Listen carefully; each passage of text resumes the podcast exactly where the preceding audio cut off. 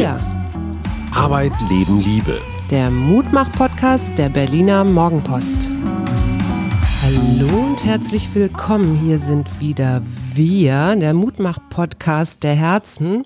Mein Name ist Suse Schumacher und mir gegenüber sitzt der zerzauselte Hajo Schumacher in äh, werbender Mission unterwegs. Gestern war ich in Hamburg bei einer Fernsehsendung durfte ich für mein Buch Reklame machen und deswegen bin ich noch etwas verwuschelt, weil ich merke immer wieder, Fernsehen ist stressig. Ja. Also dieses Hinterher, vor allem das Hinterher bewältigen, so überlegen, so was habe ich gesagt und was oh hätte oh Gott, man ja. alles noch. Aber ist das im Radio nicht genau das Gleiche, wenn du ein Interview gibst? Ach, ich weiß nicht. Also Fernsehen, die Bedeutung des Fernsehens ist einfach so familiär drin. Ich weiß noch, ich konnte bei meiner Mutter, ich konnte die tollsten Sachen gemacht haben, aber irgendein 30 Sekunden Auftritt in irgendeinem hinterletzten Fernsehsender war immer noch bedeutsam wirksamer als ein Buch oder eine Spiegeltitelgeschichte. Aber nun war für deine Mutter natürlich Fernsehen auch ganz äh, wichtig. Also ich meine, zentral. wir gucken, ja, aber wir gucken ja zum Beispiel überhaupt gar kein Fernsehen mehr. Also da hat sich was getan.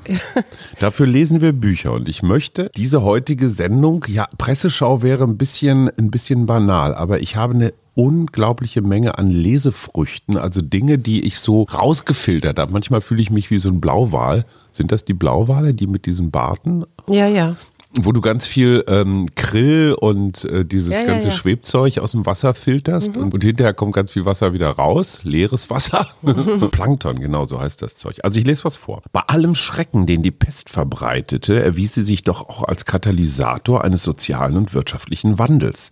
Dieser ging so tief, dass er mitnichten den Tod Europas markierte, sondern im Gegenteil seine Geburtsstunde war. Der Wandel bildete eine wichtige Säule für den Aufstieg und den Triumph des Westens. Er vollzog sich in mehreren Stufen. Zunächst wurde die Funktionsweise der gesellschaftlichen Strukturen von oben nach unten neu ausgerichtet.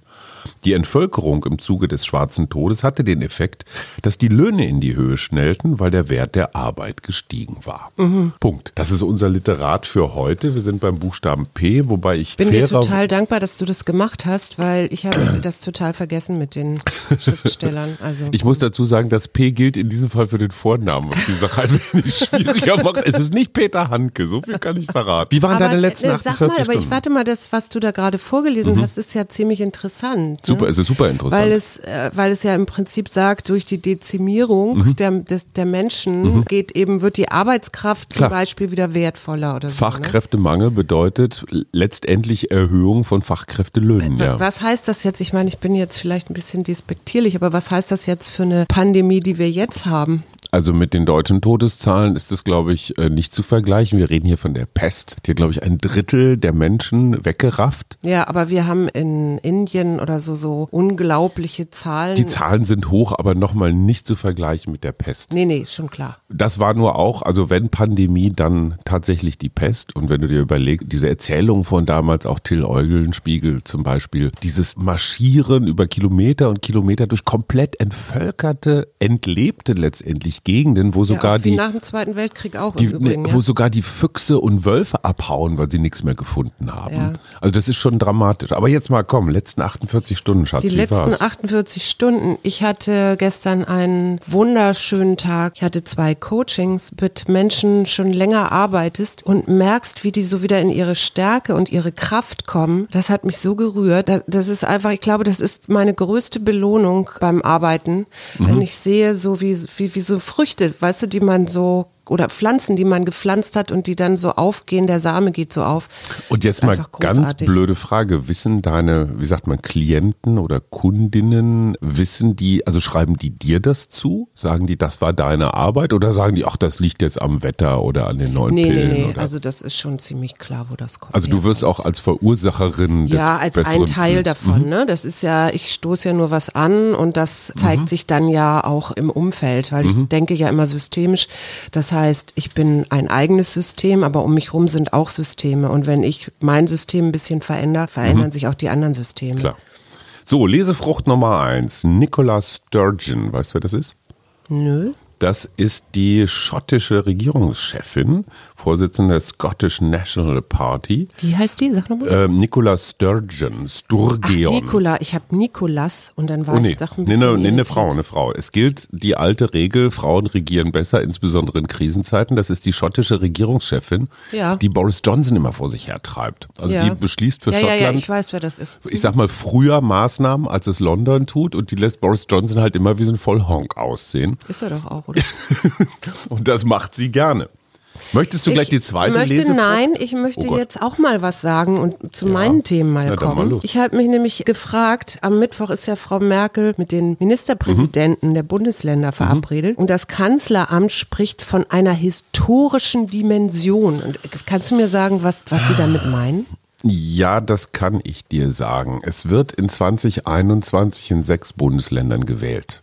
Ah, okay. Das heißt, von 16 Ministerpräsidenten sind sechs bereits irgendwie im Wahlkampfmodus. Mhm. Das bedeutet aber auch, dass die Corona-Pandemie natürlich auch eine Bühne ist. Mhm. Und du siehst an den beiden Polen, ich sag mal Söder und Laschet, ne, der eine eher öffnen, der andere eher vorsichtig. Mhm. Da sind so zwei Pole, aber es gibt ja jetzt auch noch andere. ja. So, und du kannst natürlich mit diesem Thema Beherbergungsverbot, kannst du natürlich riesig punkten oder eben nicht. Ne? Ja, Mecklenburg-Vorpommern, touristische Region, wenn du den Leuten das Beherbergen dort verbietest quasi. Aber haben die das jetzt nicht verboten? Also ich So. dachte, das ist jetzt so. Hamburg, wo ich gestern war, hat jetzt Regelungen, da drehst du wirklich durch. Da steht auf der Straße XY von Hausnummer 24 bis Hausnummer 78 ist von 15 bis 17 Uhr Maskenpflicht. Was? Ja, das wird auf Straßen, Straßenabschnitte und Uhrzeiten reduziert. So viel zum Thema Corona durcheinander. Und weil, weil es eben in bestimmten Straßen zu bestimmten Uhrzeiten mehr Voll ist. Menschen gibt? Genau, das ist die Geschichte, die man in München auch schon hatte. Auf belebten Plätzen ist Maskenpflicht. Ja, das halte ich ja für Neukölln. Das ist ja unser größter Dein Thema, Hotspot, klar. auch am wichtigsten, ja. Nur wenn du den Leuten sagst, so zu den und den Uhrzeiten, auf den und dem Abschnitt, also da musst du wirklich Schilder aufstellen.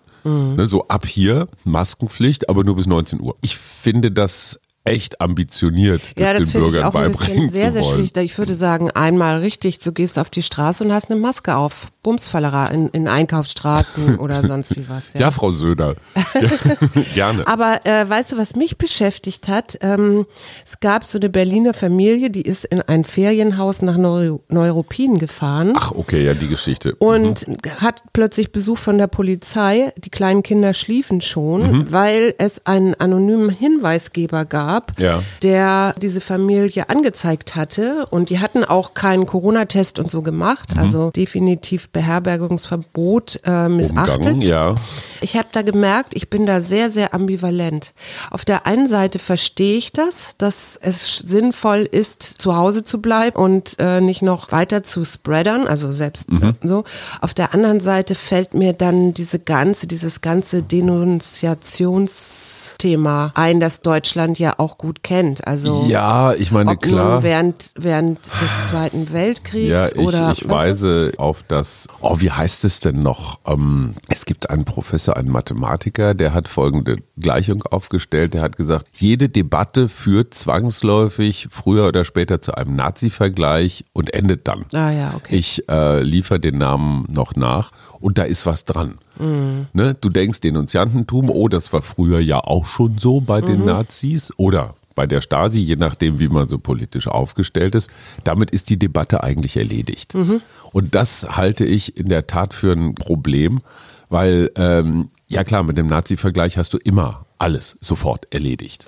Ja, ja, Und ich wie finde gesagt, es- ich bin da sehr zwiespältig. Ne? So, und wenn wir so eine Pandemie haben und es gibt Regeln und Leute hintergehen oder umgehen diese Regeln, ist dann derjenige, der das öffentlich macht, ist der wirklich ein Schwein? Die Frage ist, wie macht der das? Ich kann ja auch erstmal, ne, anonymer Hinweis ist halt immer so ein bisschen sehr billig. Ja. Aber ähm, ich kann ja zum Beispiel auch zu dieser Familie hingehen und sagen, sagen Sie mal, Auto mit Berliner Kennzeichen. Mhm. Äh, sind Sie sich sicher, dass Sie sich an die Regeln gehalten haben? Vielleicht kennen Sie die Regeln auch gar nicht. Ich weise Sie hier mal drauf hin. Genau, da, das ist nämlich ein ganz guter Punkt, Das wäre ein erwachsener Umgang. ja, genau, weil da fällt mir nämlich das Bezirksamt oder Mitte ein. Die haben ja jetzt die Quarantäne auch nochmal verschärft im Sinne von, die gilt grundsätzlich für betroffene Personen. Ne? Und das heißt eben Menschen mit Erkrankungsanzeichen, direkte Kontaktpersonen, aber eben auch Menschen, bei denen die einen positiven Test haben. Ich habe mich nur gefragt, was ist denn mit den ganzen Touristen? Also Menschen, Menschen, die in Mitte auch rumlaufen. Ja, klar. Wie macht man denn das? Also, und, und wie findet man die denn überhaupt? Also, wenn die sich jetzt anstecken, das kannst du ja überhaupt nicht nachvollziehen. Also. Ich kann einfach nur sagen, ja, hast du recht. Ich liefere eben ganz kurz nach Godwin's Law. Mike Godwin, Mathematiker. Mhm. Und der hat das auch noch mit einer mathematischen Formel, also wie so die Briten so sind, so ein bisschen lustig. Und dann habe ich noch eine Frage an dich. Ja. Wir haben ja inzwischen acht Bezirke, die über dem Schwellenwert mhm. sind. Aber Pankow, Lichtenberg, Marzahn-Hellersdorf und Treptow-Köpenick, ich meine, das sind alles die Bezirke, mhm. die im Nordosten sind ja. von Berlin, die sind drunter. Warum? Es gibt mehrere Theorien. Ja. Erste Theorie, äh, die sind einfach, ich sag mal, folgsamer. Also die halten sich eher an die Regeln. Mhm. Zweite Theorie, es gab bestimmte verpflichtende Schutzimpfungen in der DDR.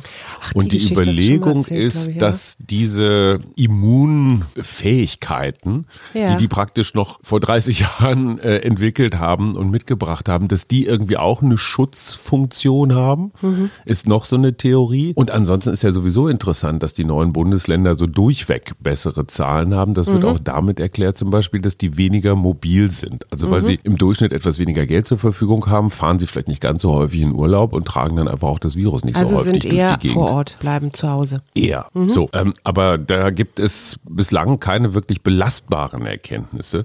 Ich habe auch noch was gelesen, das fand ich hochinteressant und zwar im Feuilleton die heimliche Lust am gruseligen Rekord. Mhm. Also gibt es sowas wie Corona-Porno dass wir jeden Morgen auf so eine, auf so einen Weltvergleich gucken und sagen, oh, guck mal, wir liegen ja ganz gut da und die Amis wieder und ist ja irre, was gerade in Russland los ist. Machst du das? Also das ist so eine Art von Delektieren, also äh, Erfreuen, Aufgeilen an Corona-Zahlen Machst du das?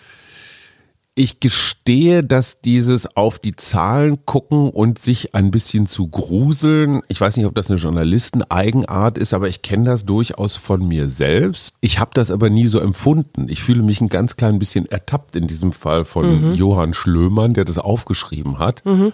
Ranking des Todes heißt die Geschichte. Und ich finde, es ist zumindest mal schon wieder.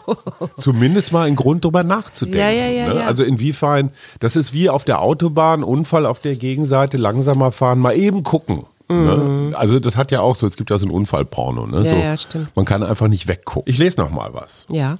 Die Frage wurde von Stalin persönlich aufgegriffen. Polen war den Sowjets seit der Revolution ein Dorn im Auge. Zum einen hatte der Versailler Vertrag den Polen größere Gebiete zugesprochen, die vor 1914 russisch gewesen waren. Zum anderen hatten die Polen im polnisch-sowjetischen Krieg von 1919 bis 1921 die Bolschewisten an den Rande einer Niederlage gebracht. Punkt. Mhm. Da guckst du, ne? Ja, da guck ich, allerdings. Noch eine Lesefrucht. Aufgeklärt und verblendet. Wer viel über Vorurteile weiß, also kluge Menschen, reflektierte Menschen, Psychologen zum Beispiel oder Soziologen, halten sich selbst für immun gegen Vorurteile. Nö, das stimmt nicht. Doch, das stimmt. Sie halten sich tatsächlich für immun also gegen Vorurteile. Also sie halten sich, aber ich kann das, äh, ich, ich weiß, dass ich Vorurteile habe genau. Stereotype Sie sind aber ganz genau, manchmal. sie sind nämlich trotzdem vorurteilsbehaftet, nur auf eine andere Art und Weise, auf eine etwas arrogantere Art und Weise. Aber ein Mensch, der von sich selber sagt, er habe keine Vorurteile, steckt schon mitten in der Falle. Mhm. Das gibt's praktisch nicht. Nee, das haben aber Forscher festgestellt, dass alle die, die sagen, ey, guck mal hier, ne, ich bin der moralisch Bessere, meistens liegt er falsch. Ich möchte gerne mal was anderes Unbedingt. einführen. Etwas, was ich tatsächlich schon über seit Jahren verfolge, und zwar Mich? das Bernsteinzimmer. Nein. Du weißt ja, ich, ich bin, ich habe mich ja schon immer für Archäologie interessiert. Mhm. Und dieser besondere Raum, den Friedrich I., glaube ich, in, in Auftrag gegeben hat, der wird ja seit Jahren oder Jahrzehnten gesucht und man hat den ja schon, was weiß ich, im Eisenbahntunnel in Schlesien und in Kaliningrad und ich weiß nicht was. In irgendwelchen ähm, Wäldern, glaube ich auch. Ne? Vermutet, ne? ja. Als ja. ich beim Spiegel war, war Stefan Aust, so ähnlich wie du, auch ja. besessen von diesem Bernsteinzimmer. Und der wollte das unbedingt finden und weiß noch, wie irgendwelche abgesandten Redakteure dann durch irgendwelche irgendwelche Wälder gestapft sind mit Schaufeln und jetzt haben wir es, wir, wir werden es öffnen, ja, ja, das Pharaonengrab. Ich glaube, das war diese, dieser Eisenbahntunnel in mhm. Schlesien. Ja. Auf jeden Fall gibt es jetzt äh, polnische Taucher und die haben in der Ostsee in 90 Meter Tiefe das deutsche Kriegsschiff Karlsruhe mhm. aufgetan. Und das ist Anfang April 1995, äh, 95 so ein Quatsch. Das ist Anfang April 1945 gestartet. Nicht von Königsberg aus, aber noch, also in, in polnischen. Mhm, da in der Gegend? Da in der Gegend in Ostpreußen. Das ist ja alles noch Ostpreußen. Und zwar hat, hatte die deutsche Armee ja 1942 dieses ähm, Bernsteinzimmer geraubt und es war aufgebaut im Königsberger Schloss. Mhm. Und da ist es 45 verschwunden. Und deswegen gibt es so die Idee, dass das von der deutschen Wehrmacht eingepackt worden ist. Mhm. Und man hat tatsächlich in diesem Wrack Holzkisten mhm. ähm, gefunden. Und es gibt auch und Zeugen. Bernstein auch? Also Nein, nein, die hat man noch nicht aufgemacht. Ach so. Also es äh, große Mengen Porzellan, mhm. natürlich auch Kriegssachen und Augenzeugen, ähm, die auf diesem Schiff gefahren sind, haben also auch berichtet von diesen Kisten. Mhm. Und die werden nun an Land geschafft und geöffnet und man hofft, erhofft sich, dass das Bernsteinzimmer da drin ist. Das ah, fand ich spannend. Super spannend. Ich bin sehr gespannt, ob es endlich da ist. Noch eine Lesefrucht. Nico Fried, äh, Berlin Büroleiter der Süddeutschen Zeitung, hat den Begriff des Motivationsparadoxons geprägt. Wir hatten ja das Vorsorgeparadox in der mhm, ersten Welle, so von genau. wegen, wenn du ganz viel vorsorgst und deswegen ganz niedrige Zahlen hast, werden alle lässig. Ja. Er findet jetzt, wir hatten ein Motivationsparadox, weil wir ja so viel wissen und weil wir ja ähm, mit, mit dem Ausbruchsgeschehen ganz gut umgehen können, äh, sinkt unsere Motivation uns weiter an die Regeln zu halten. Ich glaube, da ist ein ganz klein bisschen was dran, so mhm. dieses Gefühl, wir haben es im Griff. Und da sollte Aber man, glaube ich, in diesem Winter ein bisschen drauf achten. Ich glaube eher, dass das jetzt im Sommer so war und ich glaube nicht, dass es im Moment so ist, weil das, was ich so wahrnehme, auch mit all den Leuten, mit denen ich spreche, es ist eher das Gegenteil, dass alle so ein bisschen, wie du neulich hattest, diese Beklommenheit, also alle so ein bisschen unruhig sind und Aber wieder vorsichtiger anders werden. im März, April. Es fühlte sich anders an. Das fühlte sich vielleicht anders an, auch weil, der, weil es ein Lockdown gab, den wir im Moment noch nicht haben. Und das Ohnmachtsgefühl. Also dieses Gefühl so, oh, da kommt jetzt the Ich finde, ich fühle mich jetzt viel ohnmächtiger als im, am Anfang des Jahres. Ja. Okay nehmen wir das zur Weil ich das, das wirklich beunruhigend finde, dass ich nicht mehr sagen kann, es ist Ischgl oder es sind die ähm, Skirückkehrer oder mhm. sonst wie, sondern weil mir wirklich aus allen möglichen Ecken Geschichten plötzlich entgegenfallen, wo jemand sich infiziert hat. Wo ich auch einfach nur sehe, wie das hier so ansteigt. Ja, also ich, ich finde das irgendwie schwieriger gerade. Ich weiß auch nicht warum. Wir lösen auf. Das Buch, aus dem ich gelesen habe, mit dem kämpfe ich seit über einem Jahr. Es hat über 800 Seiten. Peter, daher das P, Peter Frankopan, Licht aus dem Osten, eine neue Geschichte der Welt. Ja. Der hat tatsächlich so alles als Historiker, so alles an Quellen, was er überhaupt so gefunden hat, zusammengetragen. Und die These lautet, die kulturelle Zivilisierung Europas mhm ist nicht uns, dem Westen, den Kolonialstaaten, England, Frankreich, Deutschland, Italien, Spanien zuzuschreiben, mhm. sondern die Hochkulturen, die lagen alle im Osten mhm. Samarkand und weiter. Und wir saßen da noch als Germanen Aha, auf den Arabien, Bäumen. Also. Genau. Und das Interessante war, dass die Pest so eine Art, naja, so ein, so ein Wandelpunkt war. Mhm der hier Europa quasi nochmal wie so ein Waldbrand erstmal alles platt gemacht hat, aber die Stärksten haben dann überlebt, die Löhne sind gestiegen, wie wir gelernt haben. Ja. Wer fällt dir denn sonst noch so ein aus dem Stand mit P? Ich habe dir doch gerade gesagt, ich habe da. Ich ja, aber dann jetzt einfach mal so. Ottfried Preußler hatten wir den nicht, hatten wir P nicht letztes Mal? Hatten wir letztes Mal P. Habe ich nicht Ottfried Preußler nee, gesagt und du das kleine Gespenst? Du hast wieder, du nutzt ja immer Ach, beide. Ottfried. Du machst ah. ja auch noch die Vornamen mit. Peter Hanke. Mhm. Hätten wir das erledigt. Also Meine es gibt Liebe. bestimmt noch ganz viel mehr und es tut mir leid, wenn ich sie nicht gefunden habe oder nicht dran gedacht habe. Was machen wir am Rest der Woche? Ja, du bist ja nicht da. Ja, das du muss ich kurz. mich ja. Ne, ich verlasse dich nicht, sondern ich fahre in einer familiären Angelegenheit, steige ich tatsächlich in ein Flugzeug und fliege in eine allerdings sehr wenig infizierte Gegend zusammen mit meiner Schwester. Da gibt es eine Mission, sagen wir es mal so, und die ist auch nicht aufschiebbar aus Gründen. Ich mag aber nicht drüber reden, weil es privat ist. Du hast uns ein Zettelchen gezogen und wie verbringst du die Tage alleine bis dahin? Ich werde ja einen kleinen Podcast machen mit meiner Freundin Mona, die ein wunderbares Buch über Empathie und warum warum Empathie für Familien wichtig ist und ich glaube, das ist wirklich gerade jetzt auch ein gutes Thema. Absolut.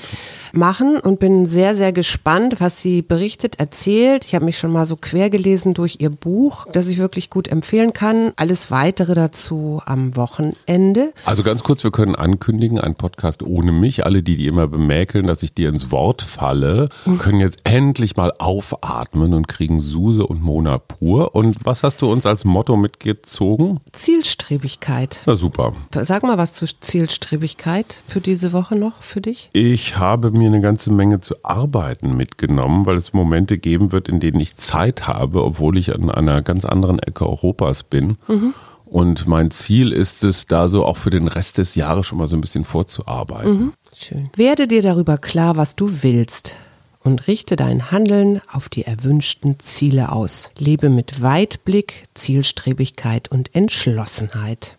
Na. Na, dann, ich weiß nicht, wie man weite Ziele, aber naja, das werden, wird sich noch finden. Ich wünsche euch eine recht schöne Restwoche und bis zum Wochenende. Ohne mich schnüff. Wir. Arbeit, Leben, Liebe. Der Mutmach-Podcast der Berliner Morgenpost.